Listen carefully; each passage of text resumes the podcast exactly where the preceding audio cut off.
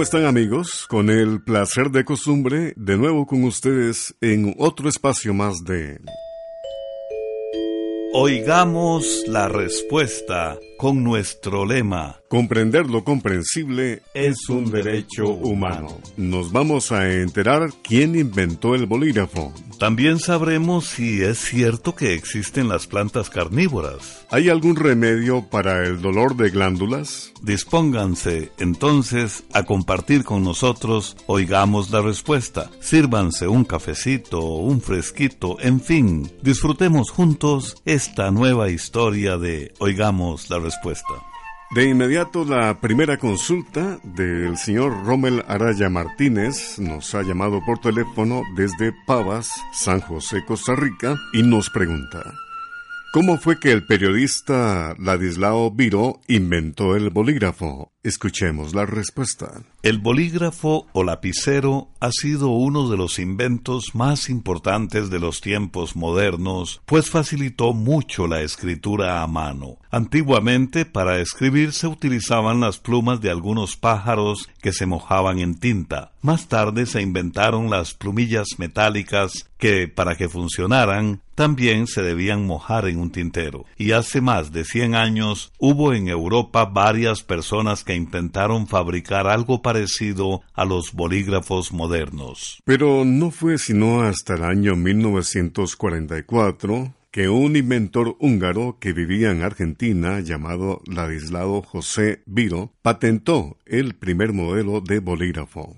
Ladislao hizo muchos inventos. Cuando tuvo la idea del bolígrafo, ya había inventado una pluma fuente. Pero como también era periodista, no estaba del todo satisfecho con su invento, porque la pluma no le permitía escribir con suficiente rapidez a la hora de hacer un reportaje. Un día, mientras Ladislao observaba a unos niños jugar en la calle, se le ocurrió un gran invento. Los niños jugaban con unas bolitas y Ladislao observó que al atravesar un charco las bolitas salían trazando una línea de agua en el piso seco. Fue así como se le ocurrió que, en vez de utilizar una punta metálica en la pluma, debía utilizar una bolita. El problema que tuvo para poner a funcionar su invento fue que en aquel momento no era posible hacer bolitas de un tamaño tan pequeño como el que se requería de manera que Viro únicamente patentó el invento. Lamentablemente no pudo llegar a fabricarlo para venderlo.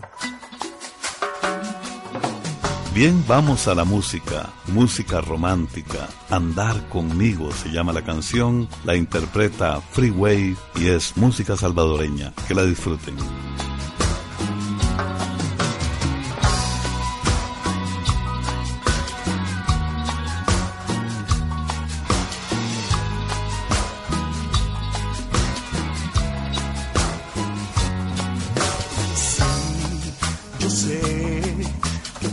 Muchas veces por aquí, lo sé.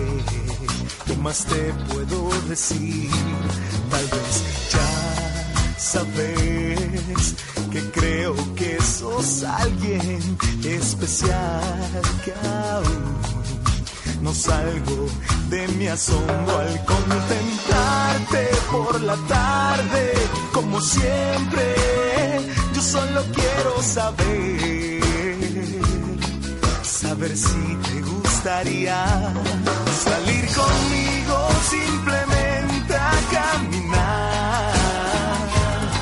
O ver conmigo de repente las estrellas brillar y que te abrace como loco y no te quieras soltar. Nunca más así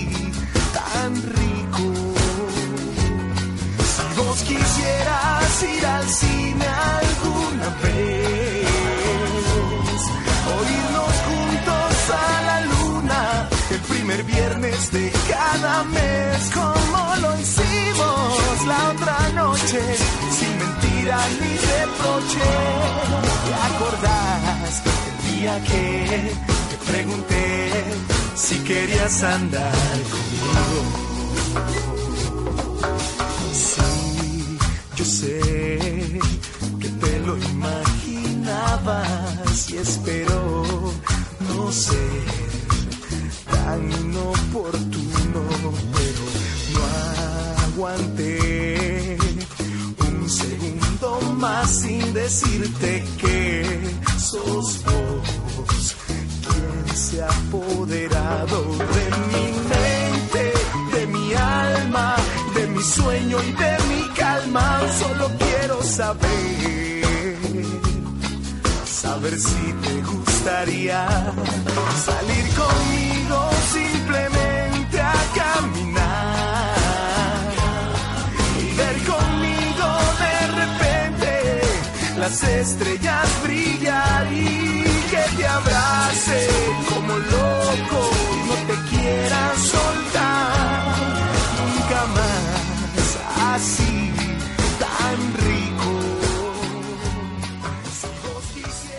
Regresamos de la música y continuamos con ustedes, nuestros estimados oyentes. Tengo cuatro perritos de 22 días de nacidos. La perra ya no les quiere dar de mamar. ¿Cómo les puedo preparar un suplemento alimenticio a mis perritos? Es la pregunta de la señora Luz Antonia Bravo Aguirre. Escuchemos la respuesta. Vamos a decirle que nos parece normal que la perra ya no quiera darles de mamar a los perritos porque normalmente el destete empieza entre las tres y las ocho semanas de nacidos. El destete es un proceso natural en el que la perra poco a poco les va enseñando a los perritos a depender menos de ella y les enseña a comer alimentos sólidos. A las siete u ocho semanas de edad es posible que los perritos ya se hayan acostumbrado. Como los perritos aún están relativamente pequeños, podría darles leche de vaca. Para ello puede usar un chupón de bebé o un chupón especial para perros que se consigue en las veterinarias. Es mejor darles leche deslactosada porque a veces los perritos son alérgicos a la lactosa. Algunas personas acostumbran darles leche de cabra que les resulta más fácil de digerir que la leche de vaca. Ahora bien, en el mercado también se consigue una leche en polvo especial para cachorros, que se puede usar en estos casos. Debe dársela siguiendo las indicaciones del envase. Cuando los perritos tienen como un mes de nacidos, puede agregarle a la leche dos cucharadas de avena o cereal del que se les da a los recién nacidos como Nestum o Cerelac. Al mes y medio ya puede comenzar a darles concentrado para cachorros. Al principio puede darles el concentrado mojado con un poquito de agua para que les resulte más fácil comerlo. Hasta que cumplan el año debe dárseles el alimento tres veces al día.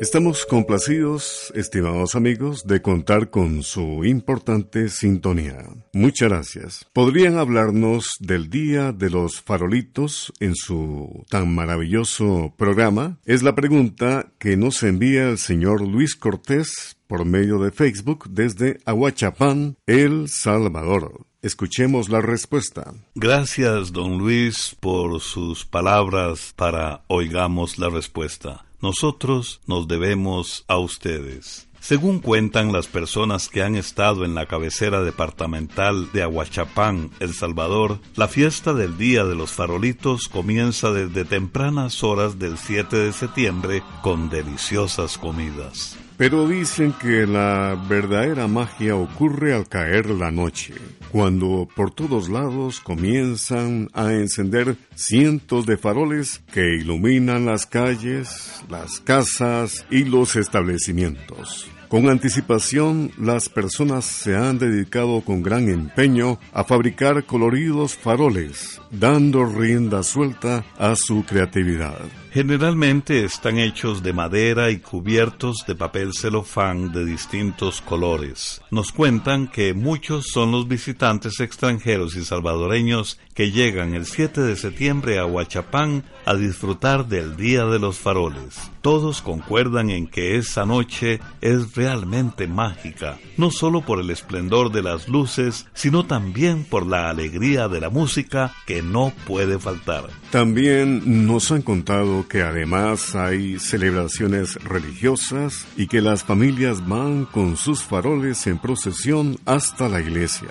Para nosotros sería muy interesante, don Luis, que una persona como usted, que posiblemente ha participado de ese festival, nos escribiera contándonos algunos detalles que nosotros ignoramos. Así podríamos compartirlos con nuestros oyentes, pues estamos seguros de que les encantaría saber sobre las antiguas tradiciones que se celebran en nuestras tierras. Ahora bien, pensamos que posiblemente lo que a usted le interesa saber es el origen del Día de los Faroles. Por lo que hemos podido averiguar, el principio de esta festividad no se tiene del todo claro, así que existen diferentes versiones. Algunos dicen que nació hace más de 150 años, por ahí del año 1850, como una tradición religiosa para celebrar la víspera del nacimiento de la Virgen María o la Virgen Niña, como también le dicen. Otros dicen que nació el 7 de septiembre del año 1850 a raíz de un gran terremoto que hizo que los habitantes de Aguachapán, por temor a que hubiera más temblores, salieran a dormir a las calles alumbrándose con palitos, faroles y candelas.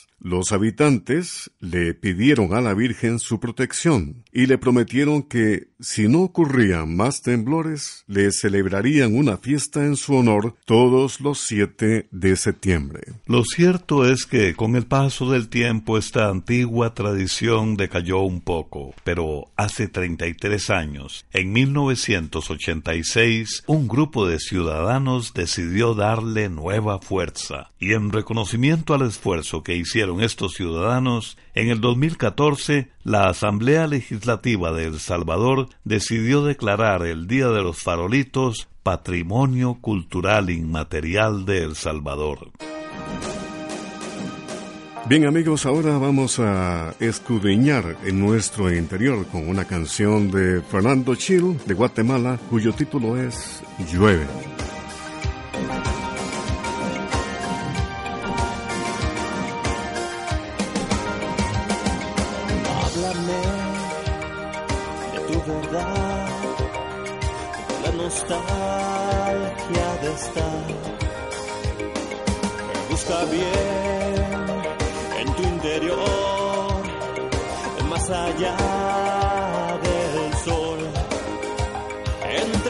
Sábanas y risas, entre luces corredizas, sabrás que es importante, sabrás por qué se parte. Entre el odio de la gente, la amistad adolescente, encontrarás la melodía más y más sabiduría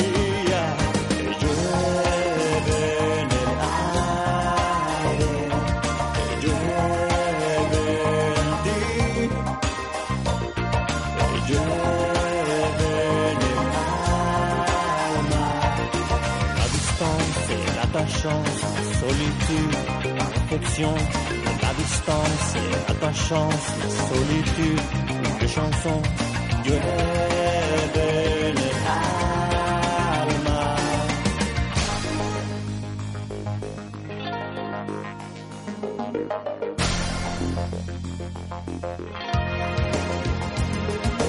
Háblame de tu ansiedad, del sentido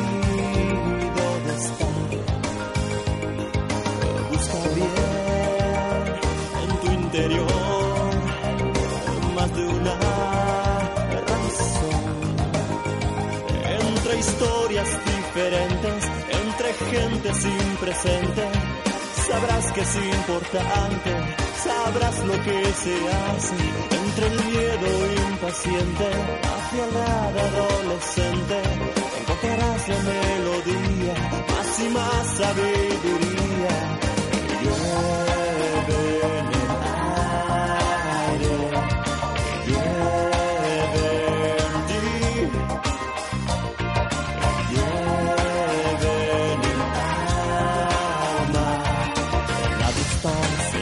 distance, la solitude, la réflexion, la distance, l'attachance, la solitude, une chanson alma.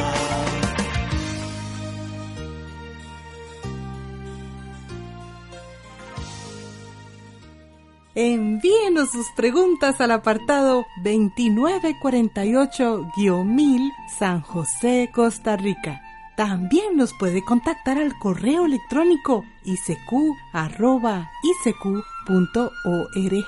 o encuéntrenos en Facebook como Oigamos la Respuesta. Comprender lo comprensible es un derecho humano. Ese es nuestro lema. La señora Élida Maribel Caballero Gutiérrez nos solicita desde El Salvador lo siguiente. Quiero saber si realmente existe una planta carnívora.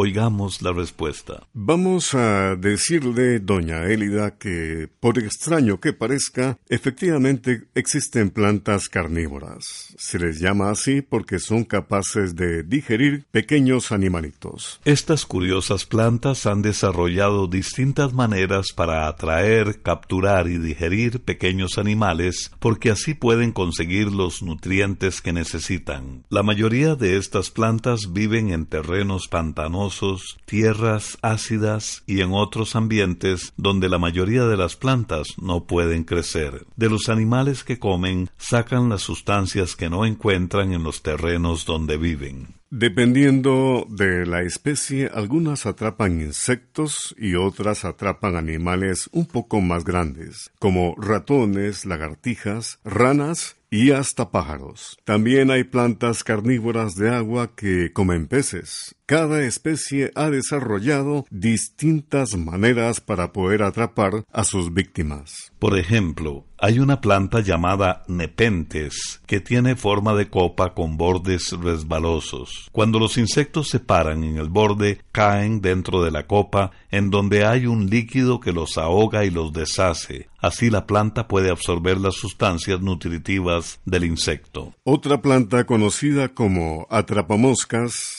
tiene las hojas divididas en dos partes. Cuando el insecto se para en la hoja toca unos pelos que son como disparadores de una trampa. Entonces las dos mitades de la hoja se cierran y atrapan al insecto. Otra planta carnívora llamada drosera tiene en las hojas unos pelitos. Por esos pelitos sale una sustancia pegajosa que tiene un olor parecido al de la miel. Los insectos llegan atraídos por ese olor, se paran en los pelitos y quedan atrapados y poco a poco los bordes de la hoja comienzan a cerrarse sobre el insecto hasta envolverlo totalmente. Luego, de los pelitos salen sustancias que descomponen al insecto y cuando queda solo el cascarón vacío, la drosera vuelve a abrir la hoja y deja caer los restos que quedaron de su presa. La mayoría de las plantas carnívoras crecen en regiones tropicales de Asia, América y Australia, aunque hay algunas que crecen en Europa y África.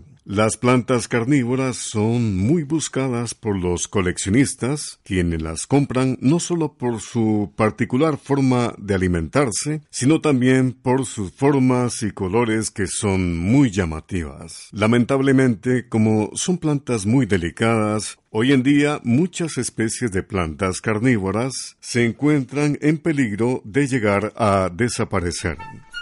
El Instituto Centroamericano de Extensión de la Cultura está presentando Oigamos la Respuesta compartimos con ustedes las preguntas de nuestros oyentes. ¿Cuál es la historia de Stucky, el perro que quedó momificado? La pregunta nos la hace un estimable oyente que nos ha llamado por teléfono desde San José, en Costa Rica. Escuchemos la respuesta. En 1980, dos leñadores del estado de Georgia, Estados Unidos, iban a cortar el tronco de un roble cuando, sorprendidos, descubrieron que dentro del tronco hueco se encontraba el cuerpo momificado de un perro, es decir, que el cadáver de ese perro se encontraba seco, entero y sin descomponerse. Se cree que el pobre animal se quedó atorado dentro del tronco al perseguir alguna ardilla o mapache y murió de hambre dentro del tronco. El cuerpo permaneció durante al menos veinte años hasta que fue encontrado. Lo sorprendente es que los leñadores lo encontraron en muy buen estado de conservación. Se cree que el tronco impidió que los gases y olores que normalmente despiden los cadáveres atrajeran insectos que al alimentarse del cuerpo lo hubieran destruido.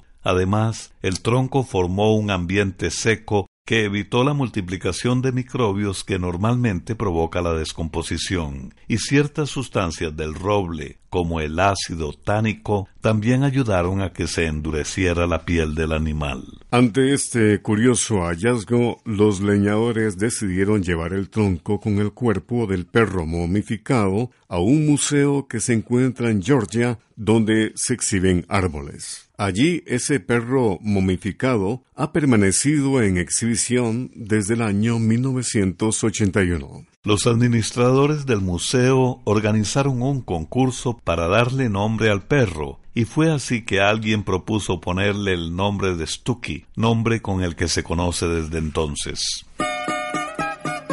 Vamos a la música, música ranchera, tradición mexicana. ¿Qué tal si escuchamos Tres Suspiros del dueto América de México, precisamente? Yo parto lejos, de mi vida, no pienses que te olvide por otro nuevo amor. Que te diga adiós con tres silbidos, serán tres mil suspiros de mi pobre corazón. Yo sé que te han contado que ya no puedo verte, que vivo enamorado, gozando de otro amor. Que te diga adiós con tres silbidos, serán tres mil suspiros de mi pobre corazón.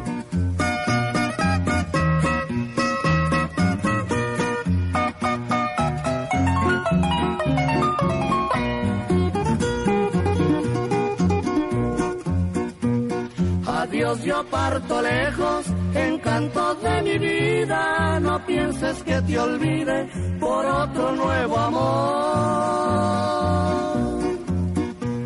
Cuando oigas que te diga adiós con tres silbidos, serán tres mil suspiros de mi pobre corazón.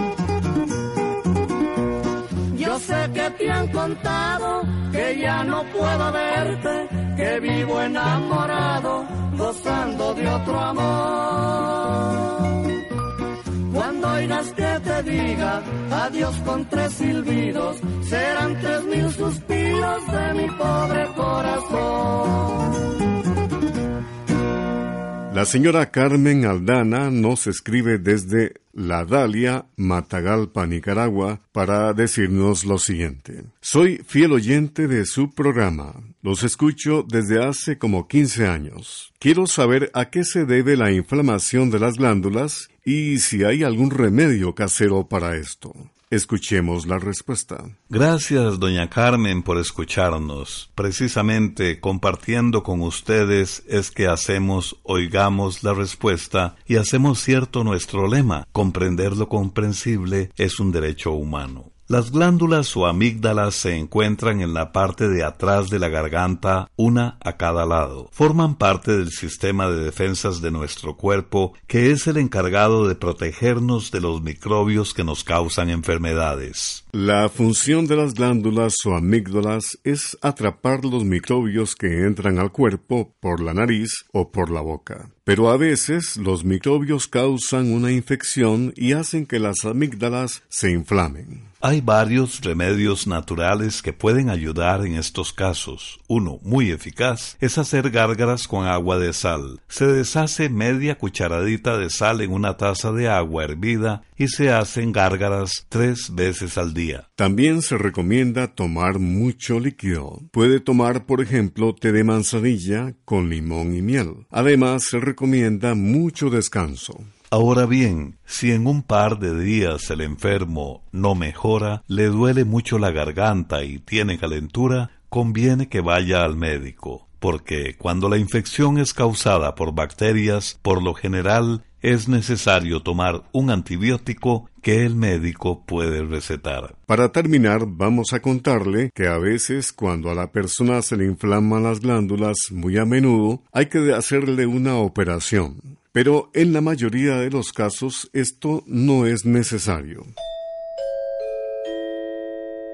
Hoy queremos terminar el programa con esta recomendación que amablemente nos mandó un oyente y que dice así, sonríe siempre a los niños por su inocencia, a los débiles para darles valor, a los enfermos para aliviar su dolor, a los tristes para contagiarles alegría, a los desalentados para darles esperanza, a los amargados para endulzarles sus días. A los egoístas para enseñarles a dar. A todos, porque una sonrisa no cuesta nada, pero tiene el poder de transformar.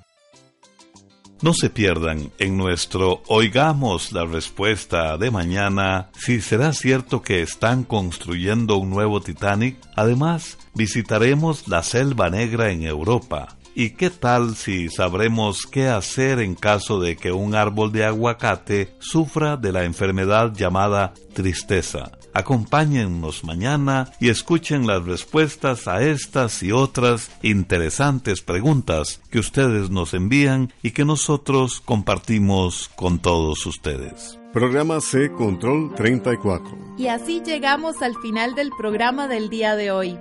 Los esperamos mañana en este su programa Oigamos la Respuesta.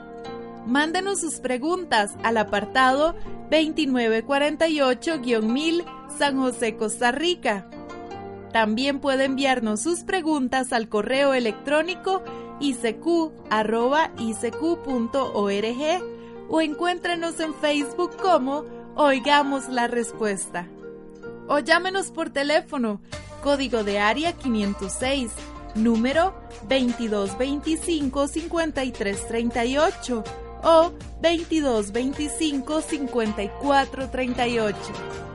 Recuerde que comprender lo comprensible es un derecho humano.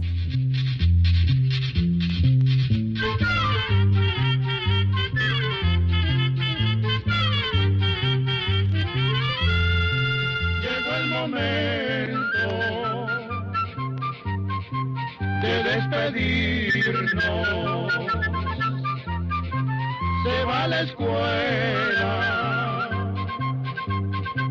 se va cantando